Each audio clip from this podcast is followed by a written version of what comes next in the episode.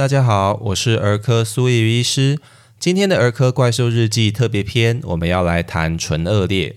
这是新生儿最常见的先天性颅炎发育异常，在华人地区发生率大约在五百到七百分之一。虽然它的名字叫做唇腭裂，这个疾病实际上可以分成唇裂、腭裂以及唇裂加腭裂这三种类型。人类的胚胎在怀孕一个月左右的时候，上唇会愈合在一起，形成宝宝的鼻子与面容。那这个过程如果因故没有完成，或者中间出了状况，就会造成唇裂。表现上以我们的人中为界，可以是单侧、双侧，甚至是往上裂到鼻孔。正中的唇裂其实相当少见，而且多半合并包括脑部在内的先天异常。那腭裂是怎么来的呢？我们的上颚会在妈妈怀孕两个月大的时候闭合，如果这个过程出了问题，上颚就会留下通往鼻腔的开口。以我们的鼻中隔为界，同样可以分成单侧或者双侧。那从我们前面的描述就可以了解到，上唇跟上颚它们发育完成的时间有所差距，所以这两个东西是可以单独或合并发生的。唇裂的孩子一般有六成左右会合并腭裂。大部分唇腭裂的孩子其实没有合并其他的异常，会造成唇腭裂的原因包括基因、环境。药物、孕妇吸烟、二手烟的铺路以及叶酸缺乏等等的多重原因。另外，还是有部分唇腭裂的孩子不幸患有多重异常，例如一些症候群，像凡德伍蒂症候群、斯蒂克勒症候群以及迪乔氏症候群等等。所以，孩子如果有唇腭裂合并其他异常，就应该做比较完整的身体与基因检查，确认说是不是患有这些综合症。唇腭裂的诊断在出生后相对很直觉，只要做基本的身体检查就很容易发现。困难的其实在产前诊断。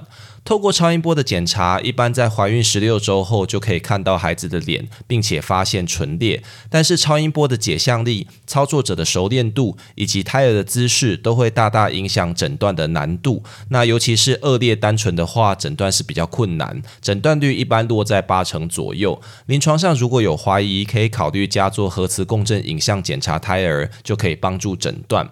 那当你怀疑孩子有基因异常的时候，或者有多重异常，那就可以。做羊膜穿刺或者绒毛膜取样来检查胎儿的基因。唇腭裂孩子出生之后，最大的挑战在呼吸跟吃奶。由于呼吸道跟食道有了不正常的交通，气管的稳定度比较差，容易塌陷。吃奶吞口水的时候，也容易呛进呼吸道，造成阻塞或者吸入性肺炎。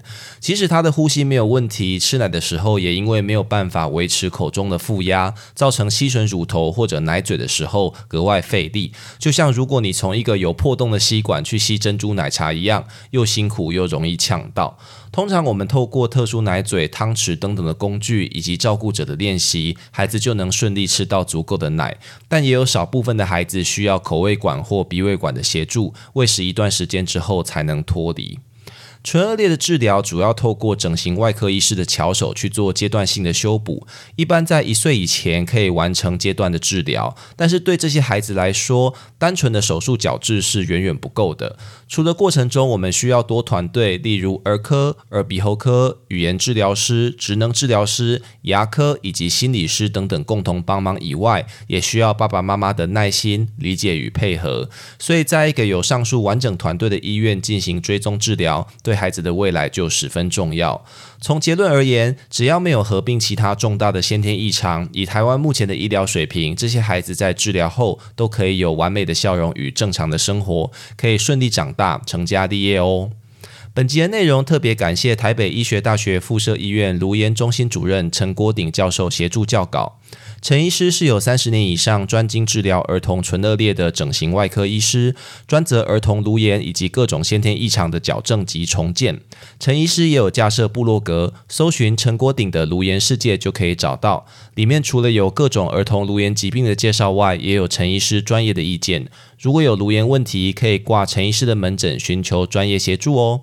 那以上就是今天的主题分享，别急着走开，音乐过后会进入我们的杂谈时间哦。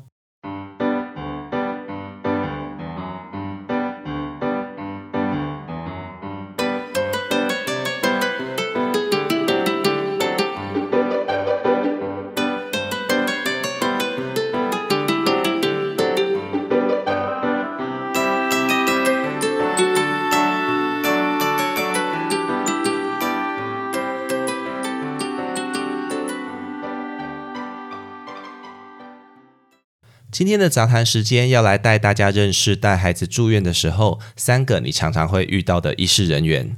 第一个我们要讲的是护理师，这大概是你最常会遇到的医师人员了。他们除了要帮孩子打针、给药、量测生命征象、写记录以外，通常也需要协助办理住院、带孩子去检查、与医师讨论治疗的状况，以及支撑病房运作的一些作业，像是清点药物、医采等等。这些三头六臂的白衣天使轮班照顾病人，全年无休。不管是症状的变化、药物的反应，常常都是第一个观察到的人。可以说，没有护理师就没有医院，千万不要轻忽他们的重要性喽。那第二个要讲的是住院医师。这些医师虽然还没有取得专科医师的资格，但都是具备医师执照、合法职业的医师。他们在病房第一线照顾病人，同时也历练自己，是主治医师的手脚与耳目。每天都会跟主治医师讨论病人的照顾，并且开立医嘱、执行治疗。虽然不像主治医师那么资深，很多住院医师其实知识丰富，而且对工作都充满热情。也因为他们长期在病房工作，对病人的变化是相当敏感。住院中有关治疗的大小事都可以跟他们讨论哦。那最后要讲的是主治医师，主治医师他会负责整合病人的治疗计划，并为整个医疗处置负全部的责任。要成为主治医师，除了要完成住院医师训练，取得专科医师资格外，在稍微具规模的医院，还必须要有次专科的训练，学有专精，并且负责处理特别类型的病人。像苏医师本身就是新生儿跟儿童重症的次专科医师，所以会负责处理一些早产儿或重症的病人。主治医师除了每天查房与住院医师、护理师共同制定病人的治疗计划以外，也肩负着教育住院医师、改善整体医疗品质的任务，是整个医疗团队的指挥塔。